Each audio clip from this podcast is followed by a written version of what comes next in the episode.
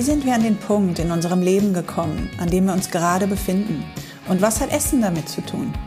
Willkommen zu Meet in My Kitchen, einem Podcast aus meiner Berliner Küche. Ich bin Maike Peters und treffe mich mit Menschen, die ich spannend finde, um genau über diese Frage mit ihnen zu sprechen.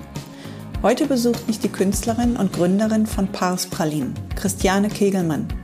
In ihren künstlerischen Arbeiten vereint sie anorganisches und essbares Material – und ihre Pralinen sehen aus wie architektonische Objekte, die dem Brutalismus entsprungen sind. Aber ich war gefangen in diesem traditionellen Korsett der Konditorei. Ich habe mich, es hat mich auch wahnsinnig verunsichert, dann da in eine andere Szene einzutreten, in der ich das Gefühl hatte, nicht dazuzugehören. Ich, also ich musste auf jeden Fall die Stadt verlassen, das war klar. Und dann habe ich da eben angefangen, so selbst Sache, Untergestelle zu bauen und dann am Anfang so Torten in so asymmetrischen architektonischen Formen aufeinander zu stapeln und so weiter. Und das waren so die ersten Versuche und ich lernte auch in dem Zeitpunkt meinen jetzigen Mann kennen, der ist Künstler und Fotograf und Filmemacher und der hat das Ganze dann, also ich würde sagen, ich war schon relativ unsicher, weil ich nicht dachte, dass es mir erlaubt ist, etwas anderes zu tun als das, was ich gelernt habe. Und das war dann quasi der nächste Schritt, zu lernen, dass es eigentlich in Ordnung ist, zu tun, egal was du tun möchtest, wenn du es tun möchtest. Ja, was willst du eigentlich und kannst du überhaupt beides parallel machen? Und dann kam Corona und ähm, ich musste mir halt überlegen, okay, es kommt jetzt kein Geld mehr. ähm, was mache ich? Ähm, entweder ich höre auf und ich muss mir irgendwas überlegen, wie ich an Geld komme, oder ich, ich versuche es jetzt anständig aufzubauen. Jeder Gast teilt ein Rezept mit mir, das ihr auf meinem Blog auf maikepeters.com unter Meet in Your Kitchen findet. Studios sorgt dafür, dass sogar ein Podcast aus meiner kleinen Küche gut klingt und die Musik ist von Martin Stumpf. Und jetzt willkommen in meiner Berliner Küche. Christiane, was liebst du an Zucker? Hm, Zucker würde ich sagen, ist es gar nicht, was ich liebe. Was liebst du? Hm. Also ich liebe Geschmack. Und bei manchen Dingen kann Zucker unterstützen, dass der Geschmack zum Beispiel extrahiert wird. Ja. Ähm, aber grundsätzlich arbeiten wir auch mit sehr wenig Zucker. Okay. Ist es dann eher die Schokolade oder ist es das Zusammenspiel aus Schokolade und den anderen Geschmacksnuancen, die du reinbringst, die dich faszinieren? Also es ist beides auf jeden Fall. Ich habe mich irgendwann für Pralinen entschieden, aber es hätten auch nicht unbedingt Pralinen sein müssen. Es hat einfach gut gepasst. Eine Form, du erkennst nicht, was drin ist und kannst etwas hineingeben, was eine Überraschung ist. Ich glaube, das hat mich fasziniert zu dem Zeitpunkt, als ich begonnen habe. Und Schokolade ist unheimlich spannend, aber auch alle anderen Zutaten sind unheimlich spannend. Ja. Also es war dann fast schon eher dieser Überraschungseffekt, den du bei einer Praline haben kannst, weil man weiß ja wirklich nie, was, was drin ist, was dir ein enormes Potenzial gegeben hat, ähm, da wer weiß, was für Überraschungen zu kreieren. Genau, also vor allem, weil wir ja auch zumindest nicht in allen Pralinensorten ähm, einfach nur eine klassische Schokoladenganache hineinfüllen, sondern eben auch versuchen mit äh, anderen Konsistenzen oder anderen Zutaten zu arbeiten als üblicherweise, obwohl sie sehr viel näher uns sind als ähm, vielleicht die Passionsfrucht. Ja. Du sagst, es hätte auch was anderes sein können. Was hätte es noch? Das weiß ich nicht, aber ich würde nicht sagen, ich bin klassischerweise ähm, gem gemacht für Schokolade. Für Süße. Ja, also ich ja. würde auch sagen, ich bin ich habe mehr Austausch mit Gastronomen, mit Köchen als mit äh, Patissiers. Ja. Weil ich würde, dass die Szene an sich für mich spannender ist, weil da viel mehr passiert und viel mehr das, was mich interessiert oder viel mehr das, woran ich auch arbeite, eben schon viel verbreiteter ist. Also ein Ansatz, ähm, was für Zutaten verwende ich, woher kommen die, wie schmecken die, aber wie wurden sie auch erzeugt. Ähm, und wie führt das dann am Ende zu einem besseren Ergebnis? Das ist eben in der Patisserie leider, ich weiß auch gar nicht warum, in Deutschland noch nicht so weit verbreitet. Das ist ein recht, also ich sehe es als ein sehr traditionsverhaftetes Business. Also wenn der die Konditorei ist für mich auch immer das, wo es die klassischen deutschen Torten und Kuchen gibt. Ähm, das Ambiente hat auch immer so ein bisschen was angestaubtes. Ich glaube, man ist da auch in seinem, als Konsument allein schon, in seinem eigenen Denken noch ein bisschen mehr in der Vergangenheit als in der Zukunft vielleicht. Also das hat mich an deiner mhm. Arbeit so fasziniert, weil ich sowas in der Art noch nie gesehen habe. Ähm, ja, vielleicht, vielleicht hat die, die ähm, Gastronomie an sich schon einen Sprung gemacht, den es in dem Bereich halt noch, noch gar nicht so gab. Also vielleicht brauchst du da noch ein paar Jahre. Ja, vielleicht, ja, vielleicht. Also es ist in der Gastronomie vielleicht so, es hat sich weltweit schon so viel getan und es gibt so viele, so viele Restaurants. Ja. Und im Vergleich ist die Szene der Konditorei oder Patisserie immer noch, denke ich, gefühlt sehr viel kleiner. Deine Nähe zum Essen generell, also jetzt nicht nur das Süße, sondern vielleicht auch das Herzhafte, das Kochen, das Backen. Ähm, fing das in der, in der Familie schon an, in deiner Kindheit schon an? Oder wann hast du, wann hast du die Faszination für, für Essen gemerkt für dich? Also das, die Verbindung zur Kulinarik fing auf jeden Fall schon in meiner Kindheit an.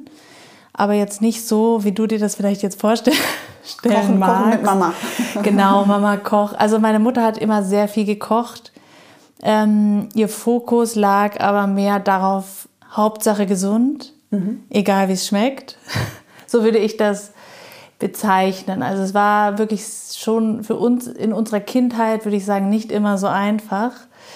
Ähm, Im Nachhinein betrachtet war es super, weil man einfach schon in der Kindheit mit unterschiedlichen Getreidesorten zu tun hatte und äh, Tomaten gegessen hat, die nach was geschmeckt haben. Aber ähm, als in der Kindheit selbst, da fand man es nicht so toll die ganze Zeit. Äh, Buchweizen, Pfannkuchen ohne Ei und also es war alles so, sage ich.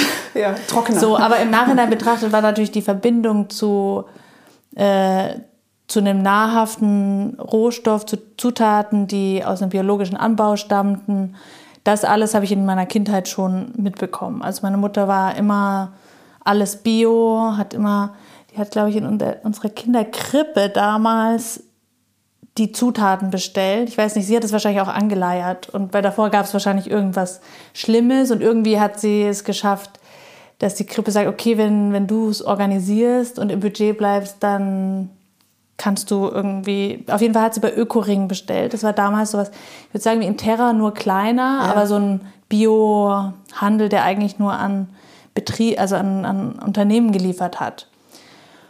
Und als wir dann aus der Krippe kamen, hat sie das aber ihr, ihr Kundenkonto dort weiter behalten und hat dann quasi im Freundeskreis alle Mütter und Väter gefragt, ob sie nicht mitbestellen wollen. Und weil du hast natürlich eine Mindestbestell- ein Mindestbestellbetrag, ich glaube, es waren 400 Euro oder so. Was für einen Privathaushalt mal eben ist es dann ja schon eine Menge. Auf jeden Fall hat sie dann eben so einen kleinen eigenen Vertrieb eröffnet und hat für alle Familienfreunde sozusagen mitbestellt, hat es dann abgewogen und also auch ein Mordsaufwand, wenn man denkt, so eigentlich hat man doch äh, gar nicht so viel Zeit, aber das war ihr eben wichtig. Und ähm, im Nachhinein habe ich dann natürlich schon ge gemerkt, dass ich mehr einfach ein Gefühl für die Sachen habe, als vielleicht viele in meinem Umfeld, gerade als man dann in die höhere Schule kam und niemand wusste, was Hirse ist oder. Und du wusstest ähm, es. Genau. Wann, wann kam das, dass dieser Fokus aus, auf Zutaten, den du so, so. Das ist ja vieles, was man in der Kindheit mitbekommt und als normal einfach hinnimmt und das gar nicht so prickelnd empfindet. Das ist ja dann manchmal eher im Kontext mit anderen Menschen. Man sieht, hey, das ist jetzt nicht so normal, das war eigentlich was sehr Besonderes. Wann, wann kannst du dich noch daran erinnern, wann das war, wie alt du warst? Also, also ich denke, irgendwann so um die 17, 18 vielleicht hat es angefangen, dass ich das dann mehr gewertschätzt habe wieder. Ja. Dazwischen äh, wollte ich lieber alles Spaghetti mit Ketchup. Genau, also immer wenn meine Mutter auf Geschäftsreise war, meine Eltern sind beide Informatiker, äh, meine Mutter war regelmäßig auf Geschäftsreisen und dann sind wir immer mit meinem Vater Tiefkühl-Germknödel, Tiefkühlpizza, McDonalds. Wir haben gesagt, wann ist die Mama wieder auf Geschäftsreise? ähm, also so war das äh, in der Kindheit und Jugend und später und dann machte ich eben die Ausbildung. Also ich hatte auf jeden Fall schon immer, war ich eher der praktische Typ, würde ich sagen, so aus, zumindest aus meiner Erinnerung.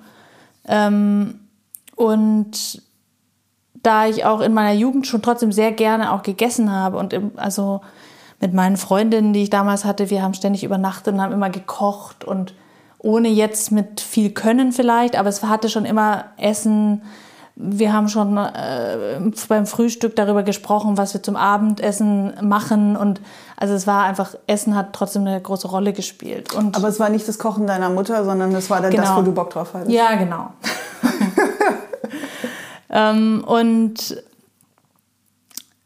ich weiß nicht, ich weiß gar nicht mehr genau. Ich, also ich habe auf jeden Fall ein Praktikum gemacht. Und das habe ich, und da dachte ich, okay, irgendwas Praktisches und war wahrscheinlich relativ offen, was es sein könnte. Und da hatte meine Mutter noch gesagt, ach, frag doch mal die Fritz-Mühlen-Bäckerei. Das ist so eine Bio-Bäckerei-Konditorei in München. Und dort habe ich mein Schulpraktikum absolviert und ähm, das hat mir sehr gut gefallen dort. Also ich war da in der Konditorei und ähm, da war ein sehr gutes Arbeitsklima und das ich, hatte, ich hatte gedacht, das sei so eine Rebellion. Ich habe gedacht, das sei eine typisch deutsche, süß, eher süße Bäckerei gewesen. Und ich habe gedacht, das ah, war ja, jetzt nee. vielleicht ein Akt der Rebellion gegen deine Mutter. Aber es, ist, es war eine Bio-Bäckerei und es gab es war eine, Ja, aber das war tatsächlich, ich war halt jung. Äh, Praktikum, ja. wann macht man das? Neunte, zehnte Klasse. Ja. Und dann ähm, weiß man ja auch noch nicht so genau. Und äh, dann nimmt man vielleicht auch das was einem dann als, eher, als, schnell, als am ehesten dargelegt wird. Und dann äh, hat es geklappt und dann habe ich da ein Praktikum. Und es hat mir sehr gut gefallen. Also es war so, es war ein super Klima dort. Der Backstubenleiter, also ich würde immer noch sagen, der hat mir wahnsinnig viel mitgegeben. Also ich habe dort dann auch meine Ausbildung gemacht nach der Schule und ähm, aber es ging dann eher um ähm, Brot, also äh, nee, herzhafte Also es war eine Bäckerei, Konditorei, aber Konditorei und Bäckerei waren an getrennten Orten auch damals. Ja. Die sind jetzt wieder zusammengelegt. Ja. Aber die sind, die haben in der Bäckerei angefangen, irgendwann, ich glaube in den 90ern oder 80ern, ich weiß es nicht, auf jeden Fall gab es schon eine Weile. Und ja. dann ähm, sind die größer geworden und in München haben eben auch ganz viel dann auch an Bioläden, an diese Bäckereiabteilung und so geliefert. Also die haben, sind gewachsen und haben dann irgendwann die Konditorei eben getrennt von der Bäckerei und ich war nur in der Konditorei. Aber das war deine Entscheidung, in die Konditorei zu gehen? Das war meine Entscheidung. Also das war dann, glaube ich, auch, dass so mich damals auch das feine Arbeiten mehr angezogen hat. Also auch das Gestalterische da drin? Vielleicht, aber wenn ich jetzt an damals denke, dann war das natürlich eine andere Gestaltung als heute. Ja, du musst es ja, also ich bin, eine, ich bin ein Desaster, wenn es um Kuchendekoration geht. Das funktioniert überhaupt nicht. Du musst ja sehr feinfühlig sein. Du musst eine gewisse. Es braucht viel Übung auf jeden Fall. Ja, aber auch eine, eine, eine Geduld und eine, eine Hingabe ja. für, für dieses sehr feine, dekorative, fragile. Ja. Das ist ja alles sehr, sehr fragil und äh, funktioniert ja auch nur temporär. Wenn du dir zu lange Zeit lässt und es zu warm wird, dann ja, äh, genau, das fällt alles in sich zusammen. Ähm, insofern dann vielleicht doch eine kleine Rebellion, dass du in einer süßen Konditorei gelandet bist. Ja. Ähm, du bist 1990 in München geboren. Du hast erwähnt, dass du in München jetzt die Ausbildung gemacht hast. Ähm, hast du dich mit, mit München verbunden gefühlt? Hast du dich, hast du, hat, hast hat sich das angefühlt wie du passt dahin und das ist dein Ort? Also jetzt wohne ich seit zwölf Jahren nicht mehr in München und ich würde sagen, jetzt bin ich der Stadt nicht so sehr verbunden. Also mhm. ich habe nichts gegen München, aber es ist auch nicht meine Heimat. Also ich kenne mhm. ganz viele Münchner, die München lieben, weil es die Heimat ist. Das ist eigentlich so ein sehr heimatverbundener Ort, wie ich es zumindest wahrnehme im, in meinem Umfeld. Ich habe da irgendwie nicht so eine Bindung, obwohl ich schon, also in, also ich bin da groß geworden, ich habe mich da auch nie unwohl gefühlt in der Stadt, würde ich sagen. Aber irgendwie ist es auch nicht ähm, so, dass ich sage, München, weiß ich auch nicht. Aber es ist eher so, du, du hast dich weiterentwickelt, du hast dich daraus entwickelt. Als Wahrscheinlich. Ja. Also ich meine, ich habe keine nicht unbedingt schlechte Erinnerungen an die Stadt, aber du wusstest jetzt nicht, da werde ich bleiben, da werde ich alt. Genau. Werden. Oder ja. da werde ich zurückkehren. Du bist ja dann auch ähm, nach der Ausbildung bist du nach Wien zur Patisserie Demel. Genau, erst war ich in Salzburg ein ja. Jahr und dann war ich noch in Australien. Das waren alles, also Einjahresabschnitte. Aber du warst sehr jung, du warst Anfang 20. Also ich bin mit 19 nach Salzburg gezogen und dort habe ich dann meinen damaligen Freund kennengelernt. War er der Grund für den Umzug oder war für dich vorher schon nee, Österreich? Den habe ich erst in Salzburg kennengelernt. Da hat er Exchange-Semester Ja. gemacht. Warum, warum Österreich? Also für mich war es damals wichtig, mal aus München rauszukommen. Ich wollte auf jeden Fall weg. Und ich glaube, und dann habe ich angefangen so zu schauen. Und dann wurde dort gesucht, ich habe mich beworben. Und in Salzburg war es auch wieder so, da habe ich damals diese Geschäftsführerin vom Demel Salzburg kennengelernt und die hat mir auch wahnsinnig gut gefallen. Also die hatte eine gute Ausstrahlung. Ich habe dann später gemerkt, dass die hatte, glaube ich, nicht so lange die Position, als ich angefangen habe, war sie noch nicht so lange dort. Und Demel Salzburg ist ja dann auch, hat ja auch zugemacht dann irgendwann, Ja. ein paar Jahre später. Aber das hat sich, hat sich dann auch so gefügt. Ich war, ich bin, glaube ich, sind sehr, also ich mache das auch nach Gefühl. Also ich habe dann das Bewerbungsgespräch dort gehabt, es hat sich gut angefühlt, also habe ich es gemacht. Und dann war ich halt in Salzburg, in dieser kleinen Stadt. Bist du generell eher jemand, der nach dem Bauch handelt als nach dem Kopf? Ja. Und also ich merke immer, es zerbricht mir immer den Kopf, wenn ich eine Entscheidung treffe, die sich im Bauch nicht gut anfühlt und ich mache es trotzdem aus irgendwelchen Gründen, Ja.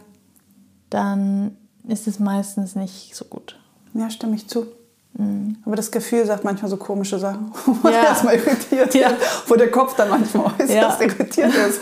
Ob das denn alles noch so Sinn machen kann. Ja. Aber war das Cynthia? Cynthia Barkomi hat, glaube ich, im Podcast gesagt, das Leben hat immer recht. Und das ist halt, man irgendwann in der Zukunft, manchmal die nähere, manchmal die fernere Zukunft, macht dann alles wieder Sinn und kommt zusammen.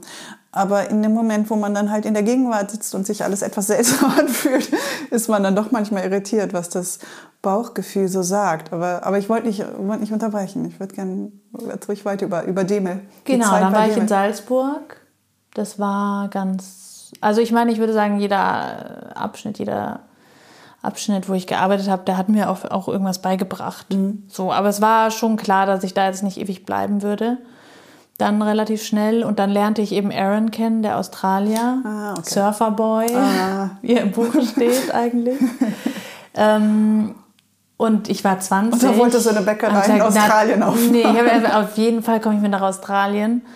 Man ist ja auch mit 20 auch einfach noch wahnsinnig frei in sein. Man ist, fühlt sich nicht verantwortlich oder gebunden für, für einen Ort oder genau. Und dann wurde die Entscheidung relativ schnell getroffen. Dann war ich ein Jahr dort. Da habe ich dann in der, in der Patisserie in einem Restaurant gearbeitet. Das war natürlich herrlich, weil in Australien ist die Patisserie überhaupt gar nicht weiter ausgebildet, würde ich sagen. So zumindest, da gibt es natürlich auch sehr gehobene Restaurants, in denen ich damals auch noch nicht war. Aber ähm, insgesamt ist es jetzt nicht, äh, nicht der Ort, wo überall, würde ich sagen, fein gearbeitet wird. Ja. Es ist so ein sehr bodenständig. Schon, die haben schon die, so diesen Gesundheitstrend, die, die haben sie ja immer sehr früh, die, so die Hafermilch und äh, Porridge und so, Ja. aber ebenso, also die- ich weiß noch in diesem, in diesem Restaurant, ich hatte da eine super Stellung, obwohl ich ja selbst noch sehr unerfahren weil ich äh, dann irgendwelche Rezepte aus meinen letzten Jahren mitgebracht habe und Ja, da meine was gemacht habe, was, was für die so, wow, was du alles kannst. Und äh, es war halt jetzt eigentlich nicht so spektakulär, aber man hat da schnell einen Punkt, also man hat da gepunktet. Ja. Genau. Äh, aber irgendwie, ich hätte dort auch über, also ich hätte auch bleiben können, das weiß ich noch, und habe dann noch rum überlegt, ob ich bleiben soll. Habe dann aber doch irgendwie auch was. Sich gegen Aaron Dinge in Australien. Nee, er kam dann erstmal mit Ah, okay. nach Wien. Okay. Genau, wir, wir zogen dann nach Wien. Ich hatte, als ich in Salzburg gearbeitet habe, habe ich, war ich mal irgendwie, also nicht im Praktikum, aber irgendwann haben sie Hilfe gebraucht in Wien und da war ich in Wien und da habe ich gesehen, okay, da gibt es diesen Posten, äh, wo Dekor, Gestaltungsposten, wo quasi so Sonderaufträge gemacht wurden. Das hat mich damals gleich interessiert ähm, und ich hatte dann seitdem eben auch Kontakt mit der Leiterin des Postens und ähm, die, die suchten dann. Und äh, da habe ich dann eben eine, eine Stelle bekommen und habe angefangen in Wien dort an diesem Posten zu arbeiten. Und also wenn ich das jetzt heute betrachte, dann ist das gestalterisch so das Gegenteil von dem, was ich bin. aber auf dem Weg, äh, es handwerklich zu erlernen und vielleicht auch den Weg, sich selbst besser zu finden, war das auf jeden Fall also wahnsinnig lehrreich. Also Sie haben ja mehr oder weniger die ganzen Techniken beigebracht, die Ja, da ging es halt, also das war halt der, also man hat zum einen diese ganze Umsetzung gemacht, da waren halt Kunden, die irgendwie, also natürlich von ein paar hundert, aber halt auch einige tausend Euro für eine Torte ausgegeben haben, was ähm, natürlich schon eigentlich absurd klingt, wenn man das so hört. Ein Kleinwagen, äh, Torte zum Preis vom Kleinwagen. Aber eben dadurch wurde sehr aufwendig gearbeitet. Das heißt, von irgendwelchen Blumen lebensecht nachgestellt, über Menschen möglichst lebensecht nachmodelliert, aus Zucker. Ähm, war da alles dabei. Hat dir das gezeigt, was alles möglich ist? Also mm. vielleicht den Horizont geöffnet? Also ich würde sagen, damals war, war erstmal mein Horizont noch nicht, also ich habe erstmal noch nicht so über den Tellerrand geschaut. Ich war erstmal dabei, ich habe viel gelernt. Es war auch nicht immer einfach.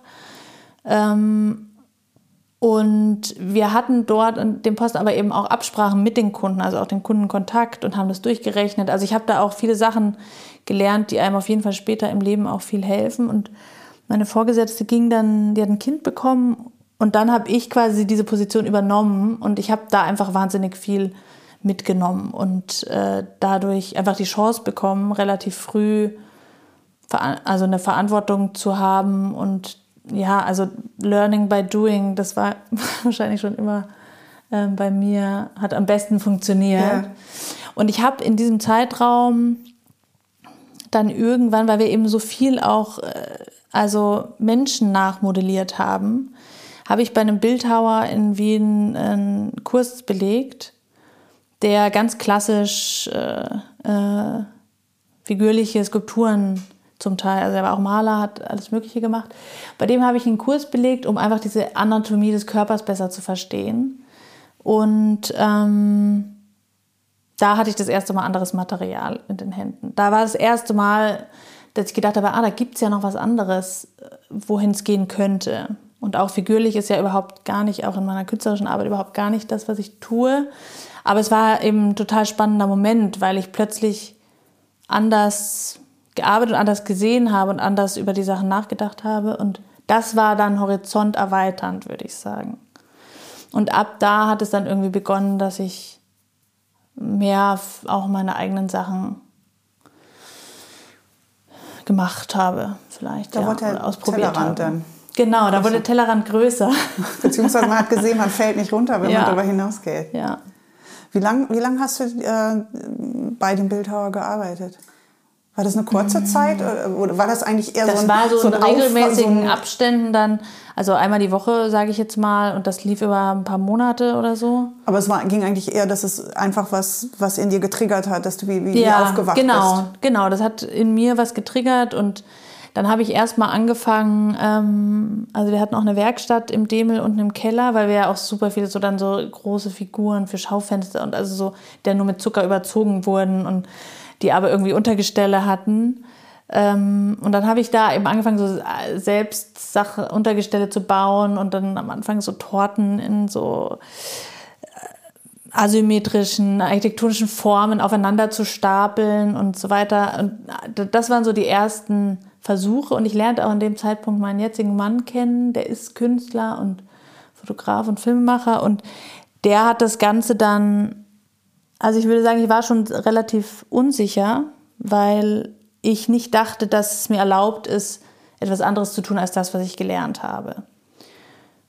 Und das war dann quasi der nächste Schritt, zu lernen, dass es eigentlich in Ordnung ist, zu tun, egal was du tun möchtest, wenn du es tun möchtest.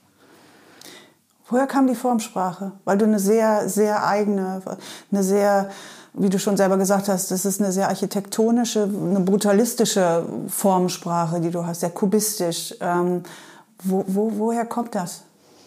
Also woher es genau kommt, weiß ich nicht. es hat sich relativ schnell herausgestellt, als ich dann mit Form mich mehr befasst habe, dass das es nicht organisch ist, dass es nicht lebendig in der Form ist, sondern dass es also nicht weich, sondern dass es eher irgendwie Kante hat, äh, eine Härte ausstrahlt. Und ist es materialspezifisch oder ist es egal, mit welchem Material du arbeitest, dass du generell merkst, dich interessiert das Eckige als das Runde? Ja, das ist generell, würde ich sagen. Also ich kann das schon, wenn ich sehe, dass, also wenn ich in einer Ausstellung bin und ein Künstler oder eine Künstlerin arbeitet figürlich, organisch, dann kann ich das wunderbar finden. Also das ist nicht, dass ich nichts anderes mag, aber für mich persönlich im Arbeiten ähm, ist es auf jeden Fall. Es fasziniert dich. Ja. Aber so, also es ist, es fasziniert mich, aber ich meine, ich arbeite auch in meiner künstlerischen Arbeit auch mit Bewegung und auch schon mit Dingen, aber die Formsprache, die ist einfach so geblieben. Das hat sich irgendwie so, ja. Wie hat ähm, dein Arbeitsumfeld darauf reagiert? Hat, hast du das Gefühl, die verstehen, was du machst? Oder war das ein Punkt, wo du gemerkt hast, du musst eigentlich ausbrechen, damit du nicht mehr in, den, in dem Korsett drin steckst, wie halt eigentlich eine Konditorei arbeitet, sondern dass du dich komplett so frei ausleben kannst, wie du eigentlich möchtest? Hast du das Gefühl, du. Also ich glaube, das wäre das wär nicht möglich gewesen mhm. dort. Also ich meine, es kommt ja immer darauf an, das sind ja viele Menschen, mit denen, mit denen ich dort ja, also es sind ja viele Mitarbeiter gewesen beim Demel, aber so meine direkte Kollegin Annika, die, die eben am Anfang auch meine Leitung war und die dann erstmal weg war, kurz über für ein Jahr und dann kam sie wieder. Und das war dann quasi so ein Jahr, bevor ich auch ging. Die hat sicher verstanden, dass da eine, dass da eine Entwicklung war, weil sie mich als Menschen auch kannte. Aber das wäre an diesem Ort, an diesem hochtraditionellen Ort, hätte ich das nie weiter entwickeln können. War das auch der Grund, nach Berlin zu kommen?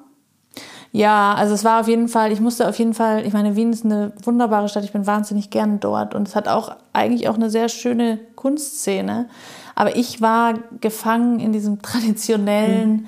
Korsett der Konditorei. Ich habe mich, es hat mich auch wahnsinnig verunsichert, dann da in eine andere Szene einzutreten, in der ich das Gefühl hatte, nicht dazuzugehören. Ich, also ich musste auf jeden Fall die Stadt verlassen, das war klar. Und im deutschsprachigen Raum gab es jetzt nicht so viele, ähm, so viele Orte, die es hätten sein können. Gab es die Überlegung mal zu sagen, du verlässt die Konditorei komplett und gehst in die Kunst? Die gab es auch äh, zwischenzeitlich, ja. Also ich bin, ich habe dann erst, also als ich nach Berlin kam, ähm, habe ich eben, habe ich ja angefangen, Ausstellungen, bei Ausstellungen mitzumachen und ähm, mit, mit welchem Material? Mit, Na also mit Nahrungsmitteln, mit Schokolade, aber Schokolade auch mit anderen Dingen. Die Schokolade hat mir eben am Anfang relativ, also die hat mir die Möglichkeit gegeben, eine Form zu machen und eine Überraschung, mit, mit einer Überraschung zu füllen. Also das kommt daher, dass mich das interessiert hat, auch als Produkt später weiterzuführen. Ja, und vor allen Dingen, ich meine, du hast halt eine handwerkliche Sicherheit darin gehabt. Ich genau, meine, ich hatte das auch das Gefühl, das ist, was ich kann, dann darf ich auch damit Kunst machen.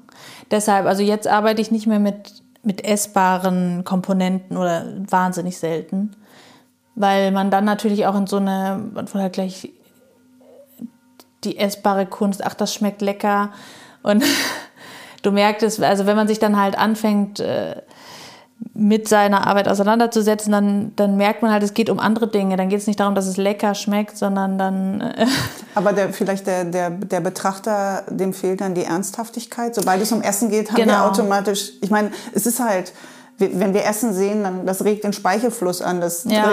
Man hat gewisse Gelüste.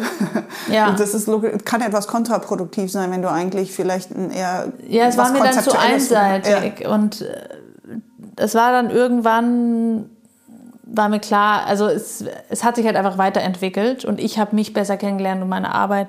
Und also was mich eben interessiert hat an den Dingen sind diese Veränderungsprozesse, die Veränderlichkeit, äh, kein Stillstand und dass auch, dass diese Dinge passieren, auch ohne mein Zutun zum Teil und dann eben diese Veränderungsprozesse sichtbar werden. Und das war ja damals auch schon so durch den Betrachter. Und das ist heute eben durch äh, Licht, durch Feuchtigkeit, durch äh, Sauerstoff passieren diese Veränderungsprozesse.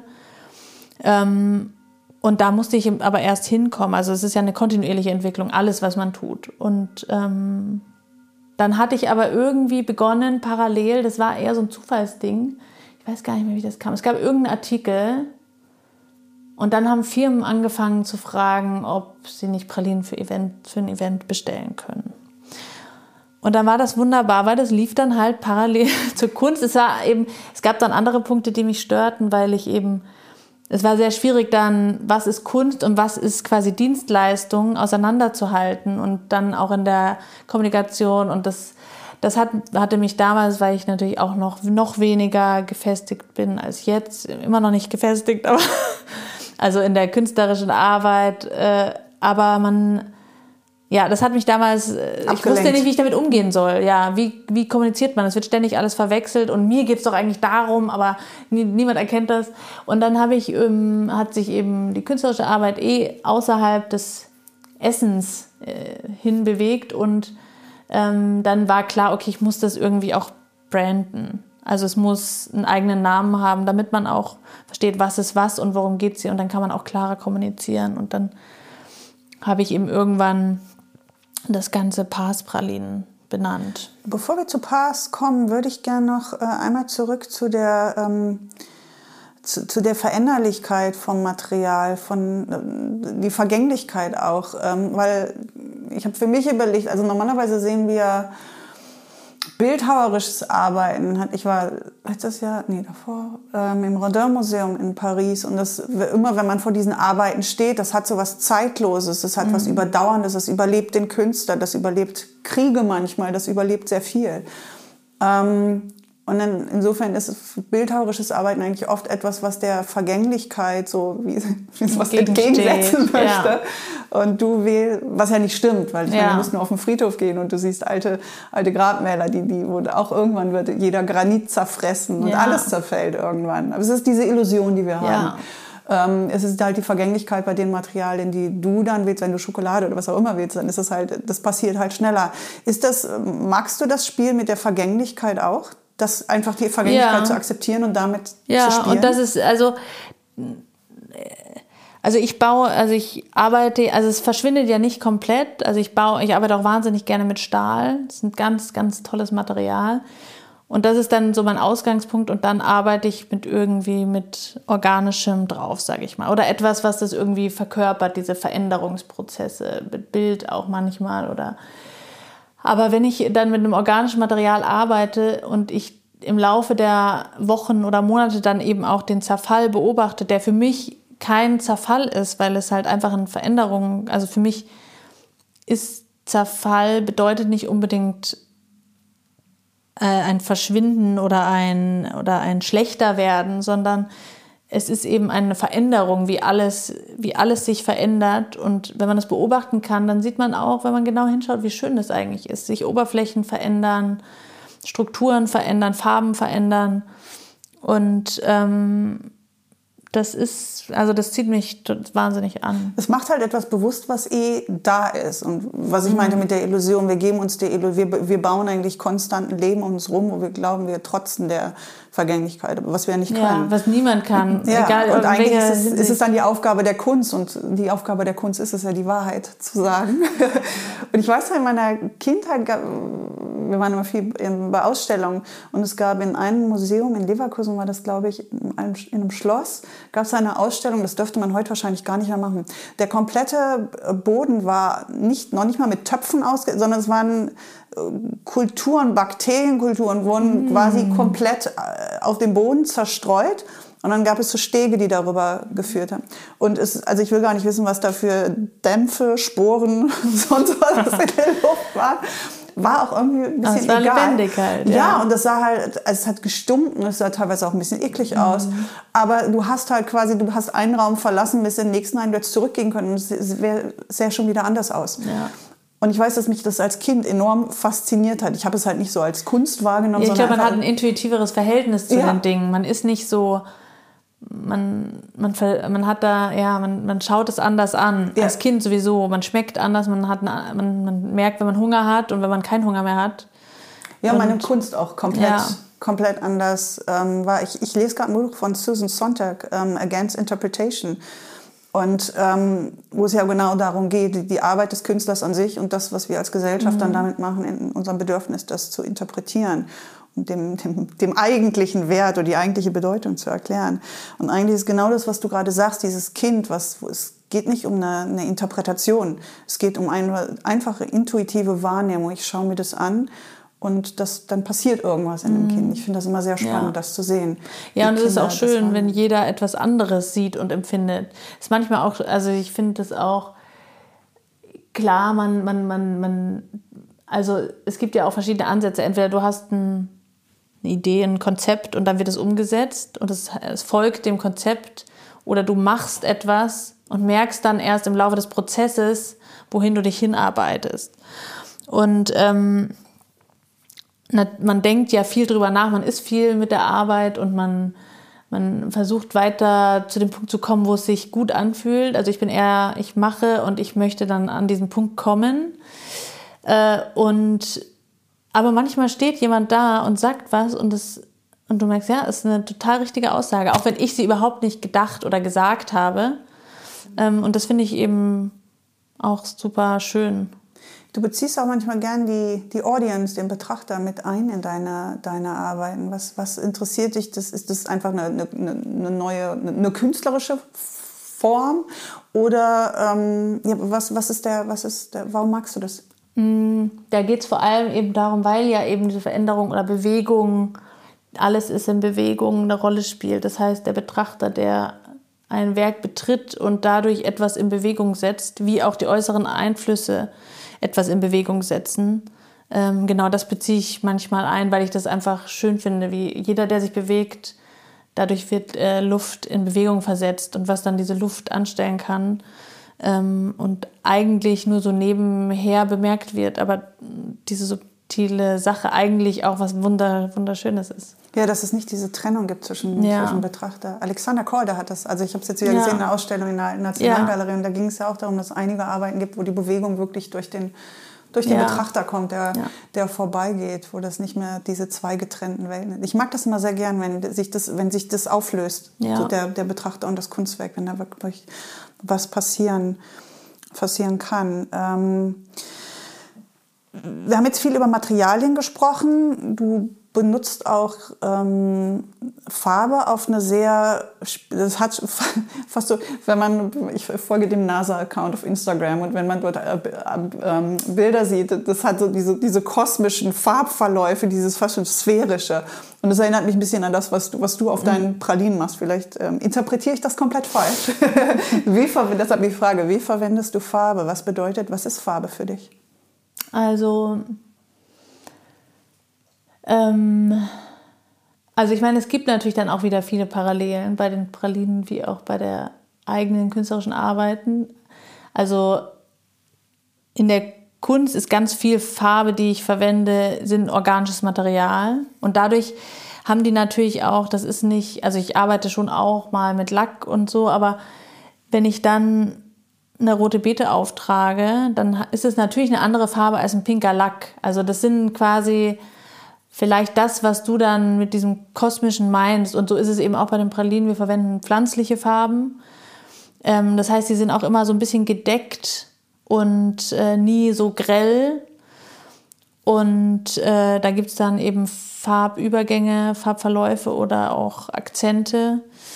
Und Geht es dir dann aber eher um den Ansatz, dass, was du, dass du da die rote Beete verwendest oder geht es dir darum, was für eine, also um das Visuelle, was es kreiert?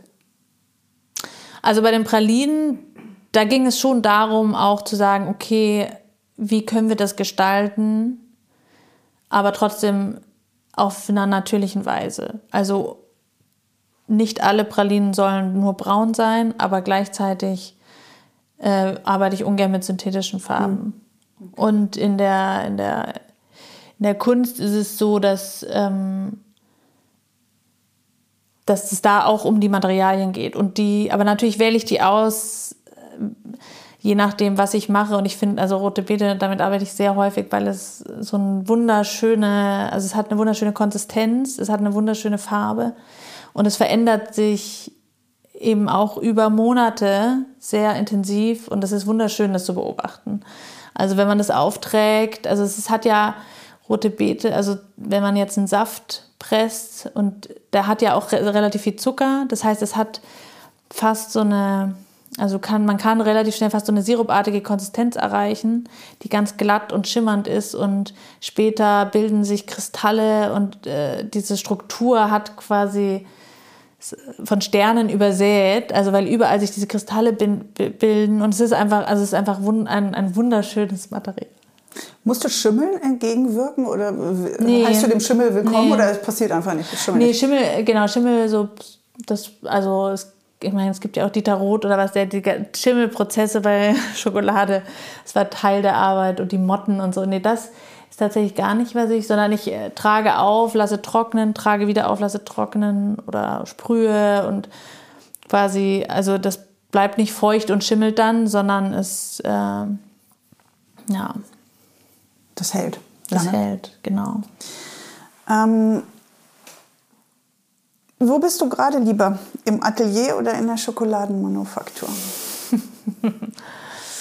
ähm, das kann ich jetzt gar nicht so genau sagen vielleicht, aber ich würde schon sagen, dass insgesamt bin ich aktuell mehr bei Paars, weswegen ich mir natürlich mehr das Atelier wünsche.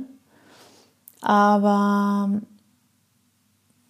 ich bin genauso gerne auch bei Paars. Es ist ein, auch ein Herzensprojekt und deswegen Tickst ist es nur schwierig, das zusammenzubringen manchmal. Beides. weil, es, weil es wie zwei, zwei verschiedene Zeit, nee, Seiten die Zeit, Person Der Zeitmangel. Okay. Bist du, fühlst du dich wie zwei verschiedene Personen? Nee. Oder ist der Ansatz eigentlich recht ähnlich bei beiden? Die Herangehensweise? Also es war mir sehr wichtig, das alles sehr zu trennen, damit es klar differenziert wahrgenommen werden kann. Aber heute würde ich sagen, ich meine, am Ende ist es doch irgendwie alles eins. Aber ich habe mich gefragt, ob du beim einen sinnlicher, intuitiver rangehen kannst, bei der Kunst, und beim anderen ähm, schon kopflastiger vielleicht bist. Bei den Pralinen, weil es halt auch ein, ein Business ist. Und das ist halt, klar, es ist eine künstlerische Arbeit, aber es ist halt auch eine künstlerische Arbeit, wo du gesagt hast, aber es ist, es ist auf jeden Fall auch eine sehr sinnliche Arbeit. Ja. Aber ich produziere ja jetzt auch nicht mehr. Das heißt, ich mache jetzt mehr diese ganzen, ich versuche das Unternehmen weiterzuentwickeln. Und da ich kein BWLer bin, muss ich, musste ich mich, musste ich auch erstmal meinen Weg dahin finden, überhaupt Unterne zu versuchen, unternehmerisch zu denken und agieren. ähm, aber das ist mehr meine Aufgabe jetzt bei Pass, darüber nachzudenken, wohin soll das gehen und was soll passieren. Wie schaffst du das? Wie lernst du gerade? Hast du Menschen dich beraten oder ist da auch dein Gefühl, was dich leitet? Es ist so eine Mischung aus Erfahrungen, die man gemacht hat, Gefühl und, Be und Beratung. und du also ich unterhalte mich schon mit Menschen auch darüber und ähm, manchmal brauche ich auch von jemand extern, äh, von jemand, weil intern, ich lasse mich auch, ich bin schon stur auch, also ähm, manchmal ist es auch ganz gut, dann von extern nochmal eine Meinung zu bekommen. Ja. Ähm, ja. Aber ist das quasi, wie, deine momentane Herausforderung ist eher zu, die, als Unternehmerin quasi? Ja, das ist auf jeden denken. Fall, ja, also da, da halt auch strategischer zu denken. Ja. Also früher habe ich ja gedacht, okay, was Gutes, das klappt eh. Aber es hängt natürlich mit viel mehr zusammen, als ob etwas einfach gut ist oder nicht. Ja. Ähm, und, und dann halt auch einfach mehr auch vielleicht an den Endverbraucher, auch für den mitzudenken. Das habe ich auch nie getan. Und es ist schon ganz gut, wenn das auch. Ich glaube, am Anfang ist es aber wichtig, erstmal gar nicht an den denken, der deine ja. Arbeit konsumiert. Ja, es sind halt zwei unterschiedliche ja. Unternehmenskonzepte. Entweder du denkst an den Endverbraucher und füllst eine Marktlücke oder du machst halt etwas, was du unbedingt machen möchtest und dann ja. wird der Markt dafür geschaffen. Ja, ja aber ich glaube, in der kreativen Arbeit ist es eigentlich erstmal wichtig, sich selber so, heraus, sich so herauszufinden, wo man selber steht, damit man überhaupt eine kreative Aussage formulieren kann, weil sonst kopierst du ja was von anderen oder ja. sonst sprichst du eigentlich nur die, die Aussage von jemand anders, anderen ja. aus. Und ich glaube, es ist sehr wichtig, erstmal sehr, und das ist auch nicht eine Arroganz, sondern es ist, glaube ich, wirklich so, sich auf sich selber besinnen und zu gucken, was, was erzählt mir das da in mir drin gerade so. Mhm. Und wenn sich das so sehr gefestigt hat, dass es auch nicht bei jeder Interpretation von ja. außen ins Wanken gerät, dann kann man ja. auch. Also ich bin auch überhaupt nicht kompromissfreudig zum Beispiel. Es gibt natürlich ständig Leute, die raten einem doch ähm, kann es nicht doch eine günstigere Schokolade sein? Das merkt doch eh niemand. Ähm, dann damit du einfach auf bessere Zahlen kommst. und das, also das, äh, also wenn ich bin total gefestigt in dem, ja. was ich äh, möchte, wenn es ums Produkt geht und um, da möchte ich keine Kompromisse machen. Wie gut und, gehst du mit, mit äh, Kritik um? Mm, ist ja mal gut, das selber zu beantworten. also ich würde sagen, ich bin schon kritikfähig, aber ich brauche manchmal einen Moment. Hm. Ja ist ja auch, wenn man jetzt jahrelang gebraucht hat, sich, sich selber zu finden und in sich selber stark und standhaft und fest, gefestigt zu sein, dann muss es ja auch irgendwie so sein, dass man nicht bei jeder, bei jedem Satz von außen ins Wanken gerät. Also das ist ja schon. Ja, ja, ja genau. Man, es muss auch nicht, jede Kritik muss auch nicht nee. Angebracht sein, aber es ist halt natürlich viel Kritik, also ist auch angebracht, weil man ist ja nicht, man ist ja nicht definitiv, definitiv nicht perfekt. Nee, aber, aber, vielleicht ist es ganz gut, erstmal den Moment abzuwarten, bis man in sich selber, wie, um zu gucken, wie resoniert das mhm. mit einem. Dass man den Moment abwartet. Ähm, wir haben jetzt viel über die Form gesprochen, bei Pars, Pralinen. Mhm. ähm, ich würde gerne ein bisschen über den Geschmack sprechen, ähm, weil du sehr spannende Rezepturen hast und nicht nur die, ähm, das geschmacklich aufregend ist, sondern auch von, ähm, von der Textur her, wie die Praline, die ich vorhin hatte. Das waren Kamillenblüten, in nee, einer, Dillblüten. Dillblüten, genau. Ja. Entschuldigung. In einer, in einer Praline drin. Und ich hatte eigentlich erwartet, ich beiße da rein. Ich habe schon extra meine Hand drunter gehalten, weil man erwartet dann immer, dass irgendwas Flüssiges rausfliegt. Und es mhm. war gar nichts Flüssiges. Es waren wirklich diese, diese trockenen, knusprigen ähm, Blüten. Und dieser sehr starke aromatisch, dieses starke Aroma und dieser starke Geschmack vom, vom Dill. Ähm, also ein paar deiner, deiner, deiner Kombination ist persische Limone mit Walnuss, Schokolade mit Ginseng, Praline mit wilder Pflaume, Tannennadeln, wilder Hopfen, Lavendel, rote Beete, geräuchertes Heu. Das hat schon sowas, allein das auszusprechen, das hat schon was unheimlich Poetisches. Ähm, wo, wo findest du die, wo kommt das her? Wo findest du die Inspiration dafür? Wo kommt das einfach zu dir? Mm. Also ich glaube, es gibt verschiedene Punkte, die das Ganze äh, beeinflussen. Ähm, erstmal ging es darum, also das hat sich ja auch jetzt heute ein bisschen verändert, weil früher habe ich diese Pralinen nur für Events gemacht. Äh, und heute jetzt während Corona sowieso wenig Events. das heißt, das Schönste ist natürlich, wenn es noch nicht mal um irgendeine Art von Haltbarkeit geht. Deshalb fand ich äh, das mit den Events auch immer wunderbar, weil es wird sofort konsumiert. Mhm. Oder wie im Restaurant ja auch. Es geht ja. überhaupt gar nicht um Haltbarkeit. Ähm, das heißt, damals habe ich auch noch ein, noch ein paar Sachen gemacht, die wir jetzt gar nicht machen können, weil wir können nicht garantieren, dass es zehn Tage frisch hält. Mhm.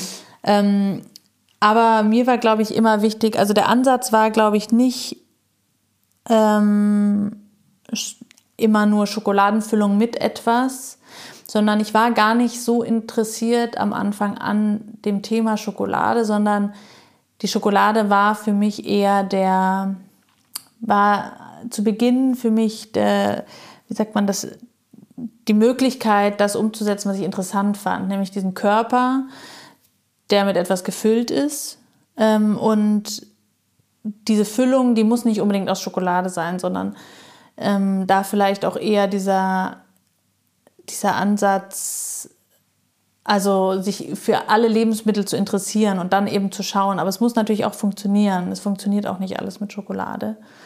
Und dann ähm, war, wollte ich so regional wie möglich arbeiten, was natürlich mit Schokolade schon mal erstmal gar nicht geht, aber eben zu überlegen, was für Zutaten nehme ich, wo kommen die her.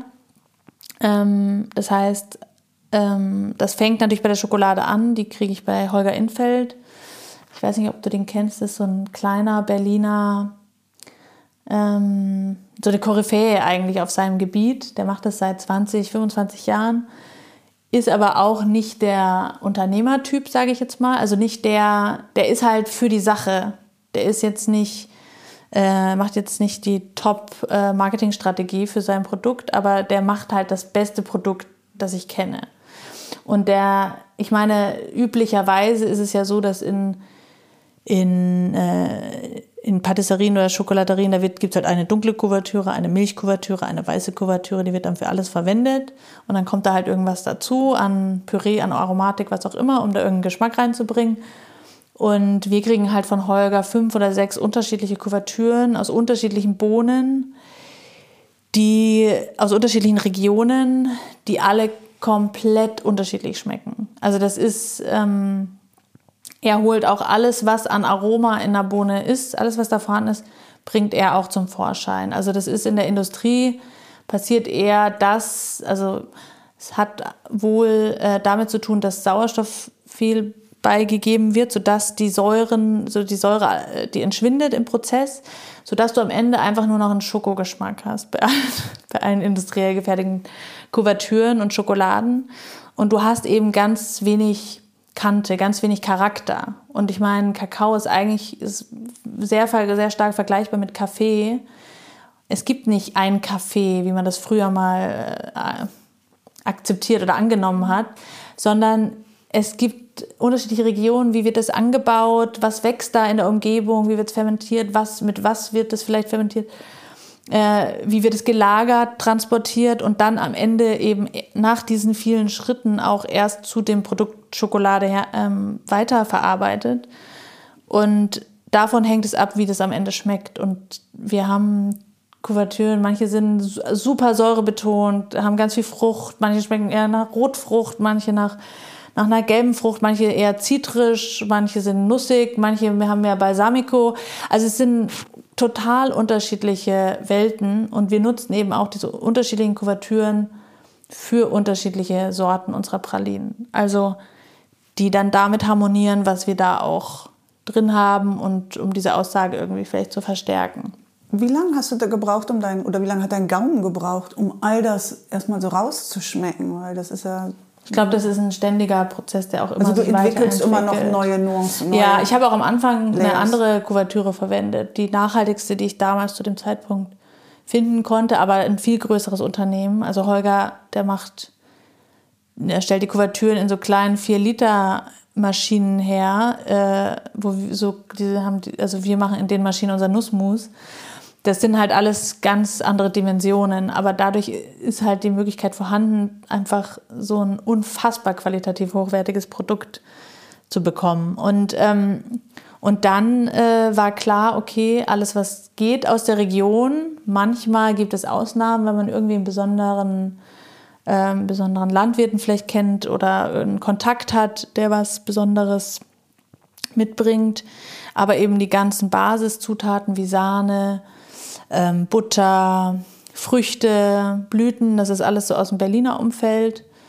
Und ähm, dann merkst du halt, wenn du bei einem Bauern bist und siehst, wie die arbeiten, du siehst die Pflanzen ganz, du, du, du verstehst, warum weniger Sahne äh, zu, einer, zu, bestimmten Zeiten vorhanden ist als in anderen Zeiten. Ähm, du verstehst, warum die Sahne mehr Fettgehalt hat zu bestimmten Jahreszeiten, weil einfach nichts, es gibt nicht eine Norm.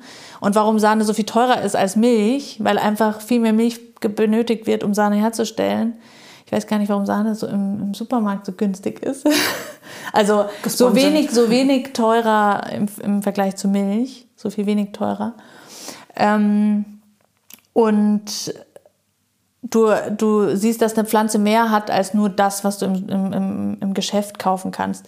Und dadurch machst du auch andere Sachen damit. Also wir machen eben auch viel mit Blüten, weil die eben auch super aromatisch sind. Und ähm, damit kriegen wir auch unterschiedliche Konsistenzen hin. Also bei der rote Beete haben wir einen flüssigen Kern. Dann haben wir natürlich schon auch Schokoladenfüllungen, aber wir haben eben dann auch knusprige ja. Füllungen, wo, wo du einfach von der Konsistenz überrascht wirst, aber wo das Aroma super intensiv ist und das einfach das Erlebnis ein anderes ist, als wenn du jetzt äh, dir sonst irgendwo eine Schachtel Pralinen kaufst und dann halt die ganze Zeit Nougat-Pralinen. Aber das ist dann hast. wirklich eher durch den Austausch mit den, mit den Produzenten, wenn du beim Bauern bist. Produzenten und, und auch, auch Gastronomen natürlich. Ja. Also ich würde schon sagen, ich habe viele Produzenten auch durch äh, Restaurantfreunde wie Nobelhart und Schmutzig kennengelernt oder war die auch vom Otto, die einfach schon seit ein paar Jahren ähm, eng zusammenarbeiten und haben mir super viele Kontakte gegeben. Und durch diesen Austausch, also die Patisserie ist halt oft noch so hängen geblieben an. Also alles wird mit Fruchtpürees, mit Tiefkühlfruchtpürees hergestellt. Das ist alles so es ist so wenig am Produkt. Es ist halt sehr stark, was möchte ich herstellen, irgendwie angelehnt vielleicht an der französischen Patisserie, was als gut angesehen wird. Und wenn du aber vom Produkt ausgehst, dann kommst du zu einem anderen Ergebnis. Also dieser Austausch dann nochmal mit, mit Billy ja. oder mit Vadim, das hat deinen Horizont dann einfach nochmal weiter. Auf jeden Fall erweitert und, und dann eben auch die Produkte zu haben, zu probieren, sich zu überlegen, was kann ich denn mit dem Produkt noch machen. Ähm, Gibt es auch, gibt's auch äh, Momente, wo du, wo du Ideen hast oder eine Vorstellung hast und es funktioniert nicht, ist nicht umsetzbar? Oder bekommst du alles in eine Praline? Praline nee, das gibt es sicher. Aber je mehr Erfahrung du hast, natürlich, desto zielsicherer bist du auch. Ich meine, aber jetzt ist zum Beispiel Alina Jakobsmeier macht jetzt bei mir die Produktion und die macht jetzt auch neue Rezepturen. Ähm, also das ist nicht nur, liegt nicht, nicht mehr nur auf mir, sondern das ist ja dann eben auch eine kollaborative Weiterentwicklung. Und ähm, aber dann passieren halt auch so Sachen, die, mein Mann ist Iran, kommt ursprünglich aus dem Iran und seine Familie bringt eben diese persischen Lima Omani mit die eigentlich für Eintöpfe verwendet werden, stundenlang eingekocht werden, so ganz erdig sind. Die kommen getrocknet, sie werden getrocknet, deshalb können sie die auch mitbringen.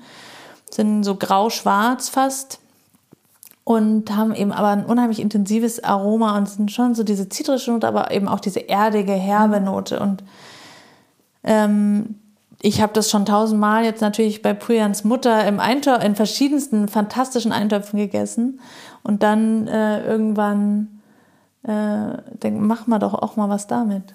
Ja, ja man, dieses Loslösen von, ja. von den Verbindungen, von den ja. erlernten Verbindungen oder den, den, Gewohnheiten. Und was ja oft für unser, unser Gehirn das Schwierigste ist, uns einfach aus diesen Strukturen zu lösen und was dann die wahre Inspiration ist, zu sagen, hey, ich ziehe das jetzt mal komplett woanders hin. Was, glaube ich, gerade eine unheimlich spannende Bewegung in der Gastronomie ist, ja. weil gerade die, die Jüngeren, das in den letzten zehn Jahren ist so viel passiert, weil sie genau diesen Schritt wagen. Also weniger, also es ist, heißt ja auch nicht, dass die Tradition dann vernachlässigt wird, aber nee, sie wird halt verwendet, um in, in einen neuen um Level einzutreten ja. ja. und sie auch weiterentwickeln. Ich meine, es ist, war auch nicht äh, früher, also ich meine, es kommt ja auch nicht aus der Tradition, äh, in der Tradition hat man, war man dem Produkt schon näher, als es heutzutage sonst ist, würde ich sagen. Also ja. das ist ja dann auch eine Entwicklung zur Vereinfachung, Industrialisierung und, und Co. Und ähm, plötzlich weiß man gar nicht mehr genau, wie es mal vielleicht auch war. Und deshalb ist es ja schon auch ein bisschen dann irgendwie ein Zurückkommen zur Tradition in der Hinsicht, zurück zum, zu dem, womit man arbeitet. Ja, wir hatten ja zwischendurch eine Zeit, wo wir auf einmal alles hatten und wir haben es auch nicht hinterfragt. Das war so selbstverständlich, ja. dass wir zu jeder Jahreszeit alles, alles an Obst haben, was, was eigentlich heimisch ist, aber auch das, was nicht heimisch ist. Und ja. das war auch diese, klar bekomme ich jetzt meine Ananas und meine, mein Pfirsich und mein mein Grünkohl und mein alles mögliche ja, über das ganze Jahr eigentlich verteilt, Schokolade. Und es soll auch zu jeder Jahreszeit soll ja. es perfekt schmecken. Und wenn wir dann im Dezember unsere Erdbeeren kaufen und denken, das schmeckt aber nicht, klar schmeckt das nicht, das kann doch nicht schmecken. Und wir haben halt versucht, die, die Natur da so ein bisschen zu überlisten. Und ich glaube, indem man jetzt wieder zurück auf das wirklich Regionale geht, ähm, ist man dann auch realistischer und ehrlicher gegenüber dem, was, was möglich ist. Und ich meine, viele stöhnen ja über den, den Boden hier oben Berlin herum, weil er sehr sandig ist und mhm. vieles da halt nicht funktioniert. Und es gibt halt ein paar Sachen. Aber manches funktioniert halt. Die Kartoffeln sind super, Spar ja. Spargel ist gigantisch. Ja. und ich halt meine aber auch, ich weiß nicht, es gibt wenig Höfe, aber wenn du denkst an äh, Bauernhof Wegun, die haben fantastische Beeren. Also Wahnsinn, wenn du da ja. sitzt und so eine Erdbeere oder Himbeere pflückst, das ist unheimlich, also es geht schon. Ich glaube, es ist halt viel dann auch die Mentalität. In der Landwirtschaft ist es ja ähnlich wie im Handwerk, wo einfach es nicht mehr rentabel erscheint, einen kleinen Betrieb zu führen. Und dann geht das halt irgendwie verloren. Ja, und die, die es machen, haben halt dann den Idealismus. Und vielleicht ist dieser äh, ja. Idealismus, vielleicht ist es deshalb auch eher bei den Jüngeren als bei den Älteren. Vielleicht ja, ist schon ein bisschen aufgebraucht ja. bei den Bei den Jüngeren ist dieser Idealismus wieder, ähm, aber auch dieses realistische Einschätzen von, ich muss das jetzt auf, was ja Nobelaten schmutzig auch macht, ich muss mich auf ein paar Dinge konzentrieren. Hier Horvath, ja. Sebastian macht das ja auch. Ja. Ähm, anstatt alles immer zur gleichen Zeit in der Shitty Quality. Ja. Ähm, Fokus auf weniger Sachen und die mache ich dann gut. Und dann wird auch ein Restaurant wieder rentabel, weil man halt ja. auch nicht die, die 50 Gerichte auf der Karte haben muss, weil halt, ja. das halt so einfach nicht funktioniert. Also es ist eigentlich eine super spannende Entwicklung gerade, die Ja. sowohl ein, wie- es ist wie ein Arm ist in der Vergangenheit und der andere Arm ist in der Zukunft und das verbindet sich. Und das Ja. finde ich gerade eigentlich ähm, mit am spannendsten, was da, was da so passiert. Ähm, Gab es mit Paars eigentlich jemals einen Punkt, wo du überlegt hast, aufzugeben? Weil es wirkt alles so fluffig. Du hast recht früh auch ganz tolle Presse bekommen, die Vogue, Time Magazine, Weltkunst. Ähm, du bist sehr mit offenen Armen hier in Berlin aufgenommen worden. Aber gab es trotzdem mal einen Punkt, wo du gedacht hast, Ja, es gab auf jeden Fall einen Punkt oder Phasen wahrscheinlich sogar, weil quasi diese Balance zwischen Kunst und Kulinarik hinzukriegen, dass beides möglich ist. Und es gab auch eine Phase, da wollte ich nur Kunst machen und habe gesagt, ah, es- gibt sonst nicht genug Zeit und Raum dafür. Ich muss jetzt. Äh, es war kurz vor Corona. Corona. ähm, da war es dann schon so, weil es war ja immer noch so, es war halt auch, es war halt auch nie ein großes Projekt. Es war jetzt nie, ich habe ja nie gesagt, ich mache jetzt ein Pralinen-Business auf, ich plane das so, das wird so gemacht, dann werden Mitarbeiter eingestellt, dann wird so, sondern das lief so, dann ist, hat sich so hinentwickelt. Ich bin naiv nach Berlin gekommen, habe weder unternehmerisch gedacht, aber trotzdem dann einen Kredit aufgenommen, um mir mein erstes Prenzlauer Berg Studio äh, auszubauen. Äh, quasi, man muss ja manchmal auch irgendwie. ein gewisser Größenwahnsinn ist manchmal. ja, man ist ja und auch Unwissen vielleicht, dass man dann auch einfach sagt, man macht das jetzt, das geht schon. Ähm, ich baue zwar gerade ein Unternehmen auf, aber ich nehme mir trotzdem einen Kredit auf, um jetzt frei agieren zu können. So, man ist halt manchmal auch, trifft man vielleicht auch verrückte Entscheidungen, ähm, aber sie führen ja meistens, führen sie dann schon zu einer Entwicklung. Und dann ähm, lief das so nebenher, aber ich wollte eigentlich Kunst machen und das brauchte aber natürlich auch Geld und es fasziniert mich auch das Thema. Aber dann gibt es schon immer mal einen Punkt, wo man sagt, ja, was willst du eigentlich und kannst du überhaupt beides parallel machen? Und dann kam Corona und ähm, ich musste mir halt überlegen, okay, es kommt jetzt kein Geld mehr.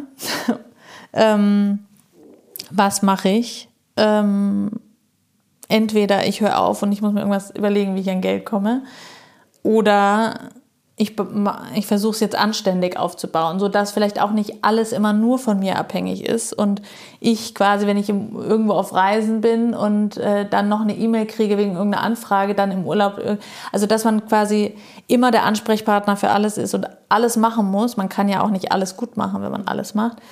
Ähm, und das war dann eben auch die Entscheidung. Und dann habe ich halt gesagt, okay, es ist jetzt zwar jetzt nicht, ich kann jetzt nicht sagen, okay, ich stecke jetzt eine halbe Million rein, äh, sondern das muss jetzt Schritt für Schritt gehen, aber ich fange an, das jetzt zu strukturieren. So, und dann habe ich halt den Online-Shop gebaut in der ersten äh, Lockdown-Woche und habe dann Schritt für Schritt kamen ein, zwei, jetzt drei Mitarbeiter dazu. Und ähm, wir haben das halt au- ausgebaut in diesem, sag ich mal, Privatkundenbereich. Aber alles wirklich auf sehr, ähm, also ich hatte diese Küche in Kreuzberg, das war dann schon die andere als in Prenzlau, die ich irgendwann wieder nach ein paar Jahren abgebaut habe. Hatte dann diese Küche in Kreuzberg und nebenan hatte ich ein großes, äh, auch da bin ich jetzt nicht mehr, das hat sich auch alles verändert, aber ich hatte ein sehr großes, günstiges Atelier und hatte im Nachbargebäude so eine, äh, von einem Café, eine frühere Küche, äh, wo ein Café früher drin war. Das heißt, es hat alles wunderbar mit Events funktioniert, weil da hatte man auch nicht, hat man nicht eine Repräsentationsfläche benötigt.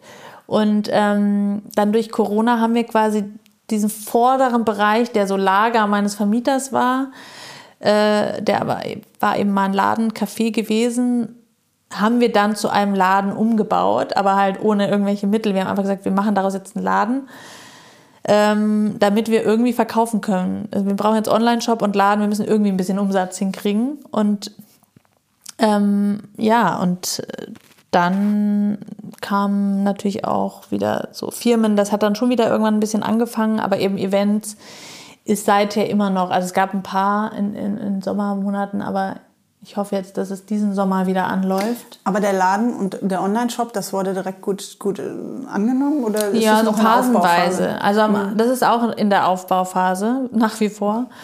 Also der Online-Shop, der hat Phasen, da läuft er besser und dann gibt es Phasen, da läuft er schlechter, weil es ist ja auch ein sehr saisonabhängiges Produkt. Verschickt ihr eigentlich international oder nur in Deutschland? Also wir verschicken Deutschland, Österreich und Schweiz. Okay. Und ähm, äh, Schweiz auch erst seit neuestem.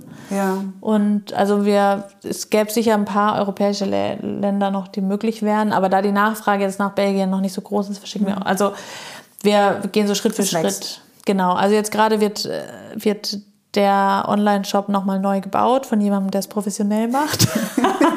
nicht mehr WordPress. Ähm, ja, nicht mehr, ja, nicht mehr Baukastensystem. Und äh, das wird jetzt irgendwann in den nächsten ein, zwei Monaten hoffentlich fertiggestellt. Das heißt, dann gibt es ein neues Online-Shop-Erlebnis, eine neue Webseite. Und äh, darauf freue ich mich schon. Also es wird jetzt alles Schritt für Schritt eben weiterentwickelt, so wie es eben geht. Schritt für Schritt wird optimiert. Wie fühlt sich das an? Also Angestellte und Laden und all das. Ja, grund grundsätzlich fühlt sich gut an, aber es ist natürlich, mir geht es oft nicht schnell, nicht schnell genug. Ich bin nicht so geduldig. Also ich weiß, ich versuche mich in Geduld zu üben, aber ich suche jetzt seit einem Dreivierteljahr nach neuen, neuen Räumen und ich habe immer noch nichts gefunden. Ich glaube, dass fast jeder, der hier sitzt, könnte, die, oh. könnte die, den Rundruf starten, wenn jemand einen freien Raum hat. Es ist Wahnsinn. Also man hätte ja auch gedacht, die Corona-Krise hätte was verbessert an der Immobilienlage, aber also auch die Preise sind unheimlich hoch und dann ist es oft so, dass eine, eine Gastro-Immobilie eine unfassbare Ablöse hat und ich trotzdem alles umbauen müsste, ja. weil es natürlich für uns spezifisch ist. Also wir wollen uns schon auch gastronomisch, also wir wollen äh, die Pralinenproduktion transparent, wir wollen Laden und wir wollen Gast einen gastronomischen Teil, weil wir einfach dieses kulinarische Erleben, das habe ich jetzt eben die letzten Jahre gemerkt, wenn also auf einer Veranstaltung ist es einfach, der, der Mensch schmeckt das sofort. Aber im Online-Shop und auch beim Laden, du hast nicht dieses Sinnliche, diese Komponente fehlt. Und wir möchten das eben öffnen, dass man mehr, dass die Menschen mehr Zugang haben, das zu verstehen. Und äh, dann gibt es auch Herzhaftes und dann gibt es auch Getränke. Aber immer mit diesem Fokus, natürlich wird der Fokus trotzdem auch sehr stark dann trotzdem auf Pralinen und auch Dessert ähm, liegen. Aber es geht eben darum zu schmecken, was für Zutaten wir verwenden, was das Besondere ist an unserer Arbeit. Und du hast halt die beiden Seiten. Bei deiner Arbeit ist das Visuelle sehr stark, selbst wenn sie ja. nicht schmecken würden, ja. was nicht der Fall ist. Ja. Ähm, sie, sie sind halt enorm faszinierend anzuschauen. Ja. Das sind halt wirklich kleine Kunstwerke. Aber wenn es nicht schmeckt, dann ist es, oder du denkst dir, vielleicht kann etwas, das so aussieht, überhaupt gut schmecken. Weil es natürlich nicht, es, es zeigt dir nicht, was da drin ist. Und deswegen ähm, ist es gerade im Online oder auch im Laden so, es ist, es ist, also es fehlt dieses, dieses, diese direkte Verbindung, dieses Sinnliche. Ich meine, das Spannende ist, dass das, was du vorher in deiner Formsprache als eckig, kantig, diesen Bruch bezeichnet hast, ähm, das setzt sich im Geschmack fort, weil du hast, das ist kein lieblicher, dahin plätschernder ja, Geschmack. Süß oder ja, es ist etwas, was enorm das ist eine sehr, es ist bold, es ist eine sehr, so, so eine mutige, es schmeckt sehr gut, aber es ist auch eine sehr mutige Aussage. Es ist etwas, es ist zwar ein, ein ja, es ist eine Optik und ein Geschmack, den man nicht vergisst. Also es ja. ist wirklich ein sehr starkes Statement. Ja, und es ist nicht so, es ist halt nicht so gefällig. Das merke ich immer wieder. Also ich, ich meine, ich bin da so tief drin. Für mich, ich kann mir gar nicht vorstellen, dass dass es jemandem nicht schmecken kann. Aber natürlich kann es jemandem nicht schmecken, weil es gibt auch wahnsinnig viele Leute, denen ist das zu, also du musst dich ja auch einlassen, um das, um manchmal muss, also bei der ja. Dill, da kommst du dir sofort entgegen. Aber es gibt auch Pralinen, da musst du dich drauf einlassen, um diese einzelnen ja. Aromatiken. Du musst auch ein bisschen äh, dich da rein bewegen und es ist eben nicht so süß und wir haben wir haben auch, also ich habe im letzten Jahr, irgendwann habe ich gesagt, okay, wir müssen jetzt mal schauen, alle machen diese Influencer-Sachen, ähm, vielleicht müssen wir das auch mal probieren, dass wir Influencern was schicken. Und in diesem, in diesem Unterfangen habe ich dann eben gemerkt, ja, aber es ist eigentlich nicht so einfach. Wir hatten auch ein paar Influencer, haben gesagt, es hat ihnen nicht geschmeckt. weil, weil ich, es ist halt nicht das, was du von etwas Süßem erwartest, sozusagen. Also ich glaube, es, es trifft nicht die Erwartungen von jemandem, der nicht sich mit Kulinarik auseinandersetzt. Und da ist es einfacher, wenn jetzt eine normale Praline, die auch irgendwie bestimmt lecker ist, aber du kriegst, was du erwartest. Du erwartest Schokolade, du erwartest cremig, süß. Da ist halt nicht viel. Es ist halt, es ist halt süß. Genau, es geht halt nicht weiter, ja. aber ja. du wirst nicht enttäuscht in der Erwartung, mhm. weil du hast eine genaue davon.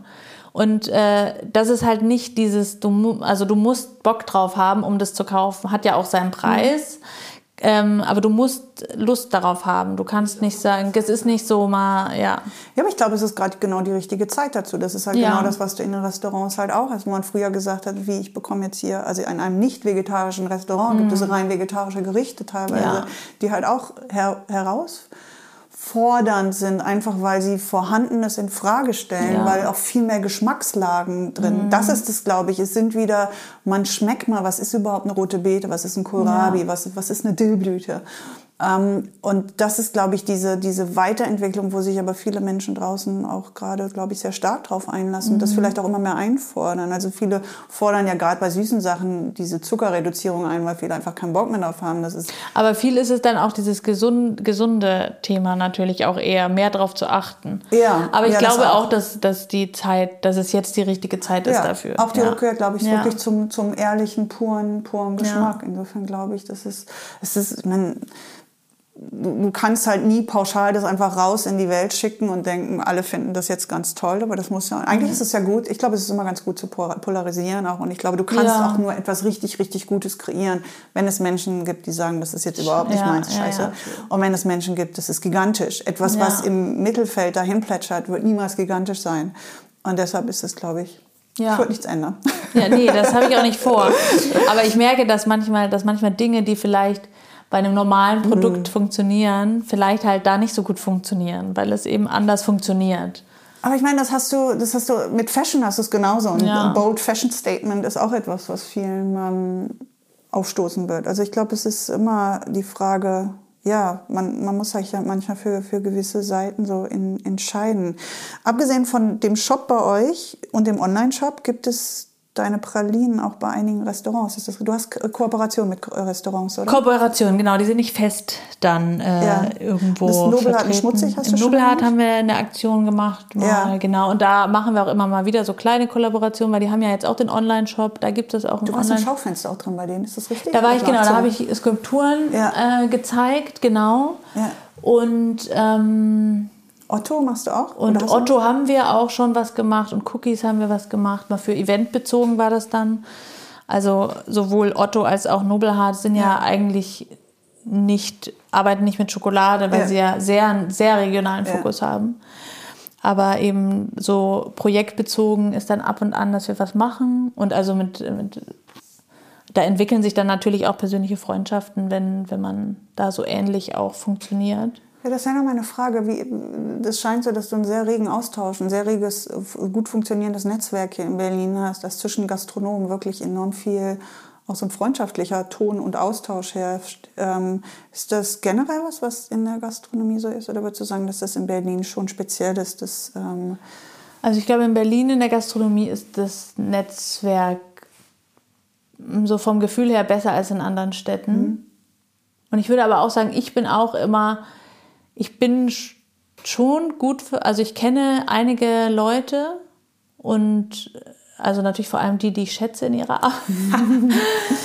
Aber ähm, es ist jetzt nicht wie die Gast, also es ist dann, es ist so interessant, weil ich dann doch nicht so pur Gastro bin wie die anderen, die sich alle kennen. Also ja. ich kenne nicht alle.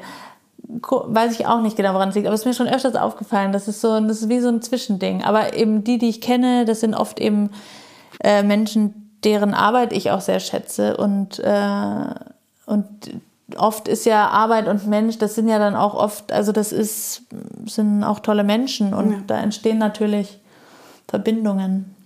Ja, ich glaube, das, das ist ein wirkliches Netzwerk. Also das, der, ja, der, das genau, Herz kann, des ja. Netzwerks. So Oberflächlichkeit finde ja. ich anstrengend. Ich glaube, das sind immer dann die Menschen, also die, die seit Jahren so wirklich in, in meinem privaten und in meinem Businessherz ja. drin sind. Das ja, sind alles ja, Menschen, ähm, mit denen man einfach, einfach kann, mit denen es menschlich funktioniert. Ähm, bevor wir zu den letzten zehn Fragen kommen, würde ich gerne kurz über das Rezept sprechen, was du mit mir teilst, mhm. was dann auf maikepeters.com unter Meet in Your Kitchen zu finden ist. Und zwar hast du gesagt, du machst, das kannst du eigentlich sagen, was machst du? Kaiserschmarrn. Kaiserschmarrn. Wir haben gedacht, wir machen etwas, wir haben gedacht, wir machen einfach etwas, wo wir auch ein Produkt von uns mit integrieren, mhm weil wir jetzt eine Praline, das wäre einfach sehr schwierig auch zu Hause ähm, also auch herzustellen, Ja. weil man so viel äh, Dinge benötigt. Und dann haben wir gedacht, okay, wir machen etwas, was jedem schmeckt. Und ich bin, also ich bin schwanger und ich stehe total auf Mehlspeisen aktuell. Das heißt, es gibt bei uns nicht- ständig nicht zum Mitarbeiter. das auch. genau, auch sonst ich, aber jetzt, äh, oder jetzt, vielleicht kriege ich es nur jetzt auch immer. Ja. Weil man kriegt mehr, wenn man schwanger ist, wird. Äh, Stellt dir jeder Ja. Salzburger Knockout oder sonst irgendwas. Ja, wir haben also Kaiserschmarrn, äh, Palatschinken hatten wir jetzt schon. Also Kaiserschmarrn gab es auch in der ganzen Weihnachtszeit einmal die Woche. Das war herrlich. Und ich kann, ich vertrage kein Gluten, was wirklich schwierig ist, weil alle Mehlspeisen natürlich besser mit Ja. Gluten schmecken. Aber ähm, Alina hat hervorragende Arbeit geleistet und mich ständig beglückt mit. Und deshalb haben wir gedacht, wir machen äh, einen Kaiserschmarrn. Ihr macht den mit Haselnüssen aber auch, ne? Wir Da machen Haselnüsse rein, genau. Statt Ja. Mandeln ist ja klassischerweise, Ja. wenn, dann Mandeln. Und ähm, machen dann Apfelmus dazu, wo wir Kirschblüten mit einarbeiten. Das, die, da es jetzt erstmal noch keine Kirschblüten gibt. Also wenn jemand, Ja. ich habe gesehen, so. der ist super easy zu, zu präparieren. Es sind wirklich einfach Zucker mit Kirschblüten genau, also es gibt, es gibt äh, mehrere Optionen. Entweder das, was wir jetzt hierfür verwenden, weil wir äh, das auch im Tagesbetrieb nicht so oft, ist, dass man Zucker herstellt. Aus, also man gibt Blüten in den Zucker, man mischt es für eine Weile. Da wird eben ein bisschen auch die, die Feuchtigkeit aus den Blüten rausgezogen, weil Zucker zieht Feuchtigkeit und zieht quasi das Aroma aus und es verteilt sich dann in diesem Zucker. Könnte man auch getrocknete Kirschblüten nehmen? Gibt es getrocknete Kirschblüten zu kaufen überhaupt? Weiß ich gar nicht, aber ich würde lieber auf den Frühling warten und sie Ja. dann Also pflücken, sprich- weil dann gibt es wirklich zahlreich Ja. Kirschblü Kirschbäume.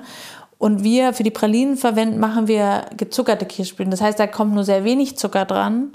Und wir reiben das und trocknen dann die Kirschblüten. Aber der Zucker hat dann quasi schon das ganze Aroma rausgezogen. Rausgezogen. Und dadurch sind diese getrockneten Kirschblüten super aromatisch. Aber äh, den Zucker, den verwenden wir jetzt für das Apfelmus. Und es ist ein starkes Kirscharoma oder das hat schon was Eigenes, dadurch, dass es nicht die Frucht, sondern die Blüte ist? Nee, ja, es hat schon was Eigenes, aber du schmeckst eigentlich, also aus diesen Blüten schmeckst du immer auch die Frucht, aber es schmeckt jetzt nicht pur wie die Frucht, weil es gibt ja kein Frucht, Fruchtfleisch. Ja. Aber es ist Wahnsinn, wenn man, also ich meine, Rhabarberblüten, es gibt, was es alles gibt und es, Ja. man hat es noch nie gegessen und es ist aber super intensiv und Ich habe letztes Frühjahr zum ersten Mal ähm, Gänseblümchen gegessen. Ich Ah ja, wusste nicht, dass ja. man junge Gänseblümchen. Wir Ja. sind quasi durch den Wald gelaufen und über die Ja. Wiesen und haben zu meiner Verwunderung habe ich alles gegessen und ich habe es auch überlebt. Ja. Ähm, ich habe mal gelernt, wenn es junge Triebe sind, junge Blüten, Ja. dann ist es eh eher ungefährlich. Ja. Aber das soll jetzt keine, kein Tipp für die Menschen da draußen sein, jetzt äh, anfangen, Blüten und Nadeln und sonst was zu essen. Ich habe es auch nur gemacht, weil jemand dabei war, der mich Ja. da mehr oder weniger an die Hand oder meinen Gaumen an die Hand genommen hat und gesagt hat, das kannst du essen, das kannst du nicht essen.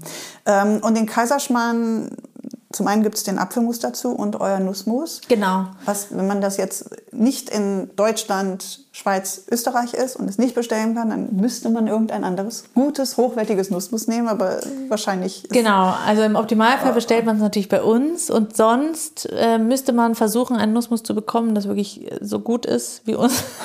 Unmöglich. Wa- Was ist denn, ja, ist da überhaupt Zucker drin in eurem Nussmus? Ähm. Nee, im Nussmus ist kein Zucker drin und das ist quasi die reine Nuss und ein bisschen Salz. Und das ist einfach super intensiv. Also ich, es gibt natürlich, also es gibt Kunden, womit die ein Problem haben, aber dann haben sie allgemein mit Nussmus ist ein Problem, dass sich das Fett irgendwann absetzt. Wenn es jetzt schon, wenn es zwei Wochen steht, dann Ja. setzt sich das ab. Und dann ist es schon ein bisschen anstrengend, dass man das dann wieder umrühren muss. Und dann hat sich quasi das, die, die, die Festmasse der Nüsse hat sich dann abgesetzt. Und dann so, das ist halt, das ist für manche nicht so ein schönes Er- Erlebnis. Aber das hast du bei Tahini auch. das hast du bei, all, bei allen Ja. Nu- Nussmusen, äh, die es zu kaufen gibt, die pur sind. Aber es ist eben so intensiv. Wir kriegen aus Bayern die Nüsse und wir rösten die und die sind, also ich kenne kein Nussmus, das vergleichbar Das so gut ist. Ich werde das probieren, Ja, wenn ich zu dir komme. das habe ich dir mitgebracht auch. Ah, super. Aber auch wenn wir den Kaiserschmarrn zusammen Ja, machen, genau. bin ich mal gespannt. Zehn letzten Fragen. Hm. Lieblingsessen? Das ist schwierig. Also ich, ich habe kein Lieblingsessen, glaube ich. Aber ich esse wahnsinnig gern sowohl Süßspeisen als auch herzhafte. Und gerade Mehlspeisen. Ja, genau, gerade Mehl- gerade Mehlspeisen. Früheste kulinarische Erinnerung. Früheste kulinarische Erinnerung. Entweder Geschmack oder, oder ein Kocherlebnis. Beides. Also ich erinnere mich auf jeden Fall, und dann war ich sehr jung, die Buchweizenpfannkuchen meiner Mutter. Leicht schwarz angebrannt, super kompakt. Weil keine, das war, also das hat, das hat mich lange. Oder Kocherlebnis, das erste Mal, ich musste, wahrscheinlich war ich so vier oder fünf. Meine Mutter hat irgendwas mit Sojamilch. Also bei uns gab es äh, Flaschen Sojamilch in, der, in den braunen Glasflaschen. Sie hat irgendwas damit gemacht. Ich saß neben dem Herd und habe mein, meine Hand auf den Herd gelegt und habe dann quasi so eine, eine Verbrennung in Urform auf meinem Handgelenk gehabt und äh, habe die seit äh, jahrelang hat mich das daran erinnert. Oh. Ja. Unschön. ja, aber also ich erinnere mich nicht an den Schmerz. Ich erinnere mich nur, wie ich da saß und. ähm, deine momentane Lieblingspraline von deinen Pralinen? Oder generell, was ist die beste Praline, die du jemals gemacht hast? Puh, das ist schwierig zu sagen, muss ich sagen. Du hast keine, keinen Favorit, du hast nicht eins, wo du gedacht hast, du bist Also die Dillblüte mag ich wahnsinnig gerne. Ich mag auch in der Kollaboration mit Nobelhart haben wir nur Nuss, also Nussmus mit Wacholder und oh. Doppelrahm. Oh. Und also auch super intensiv. Ähm, Nuss und Wacholder. Mhm. Das geht ja sehr gut. Das muss ich mal ausprobieren, das geht ja, gut. Das geht sehr gut. Für Salat. Und ähm, ich mag auch Pflaume mit Blüte, aber ich kann jetzt nicht sagen, also es gibt keine Sorte, die ich mhm. nicht mag. Welcher, oder gibt es einen Künstler, der dich beeinflusst hat? Also ich glaube jetzt nicht in dem Sinne, dass ich sage, ah, also manchmal hat man das ja vielleicht, ich bin ja Autodidakt, ich habe nicht Kunst studiert, da ist, wird man vielleicht stark von seinem auch Professor, ähm, wenn man, wenn, wenn der gut, wenn man den als gut ja. empfindet, ähm, vielleicht inspiriert. Ich würde nicht sagen, dass ich, oder ein Künstler, den ich jahrelang verfolge, denke, das so ist es nicht, aber natürlich hat damals Klaus Henkelmann oder auch mein Mann Brian Schukupa habe ich auf jeden Fall in irgendeiner Form beeinflusst, ja. mich frei zu machen. Aber, sonst, aber es ist jetzt nicht, dass ich sage, oh, dieser Künstler, also es gibt natürlich Künstler, die ich sehr schätze, aber ich oder ein Architekt oder Designer, weil weil ich das ist so stark. Also ich habe selber ja, Architektur studiert ich, und deine Arbeiten ist so. Ich kriege auch öfters die Frage, aber ich weiß auch immer nicht, was ich muss ja muss ja keinen geben. Was ich ähm, was du sagen sollst. Ja, muss doch gar keinen haben. Ähm, Gibt es eine Lieblingskonditorei, wo du am liebsten, wo es nicht nur um das Essen geht, sondern auch die ganze Atmosphäre dazu sitzen? Ein Lieblingskonditorei-Ort? Konditorei. In Berlin? Mhm. Egal. Weltweit, überall. Mhm. Muss ich überlegen. Okay.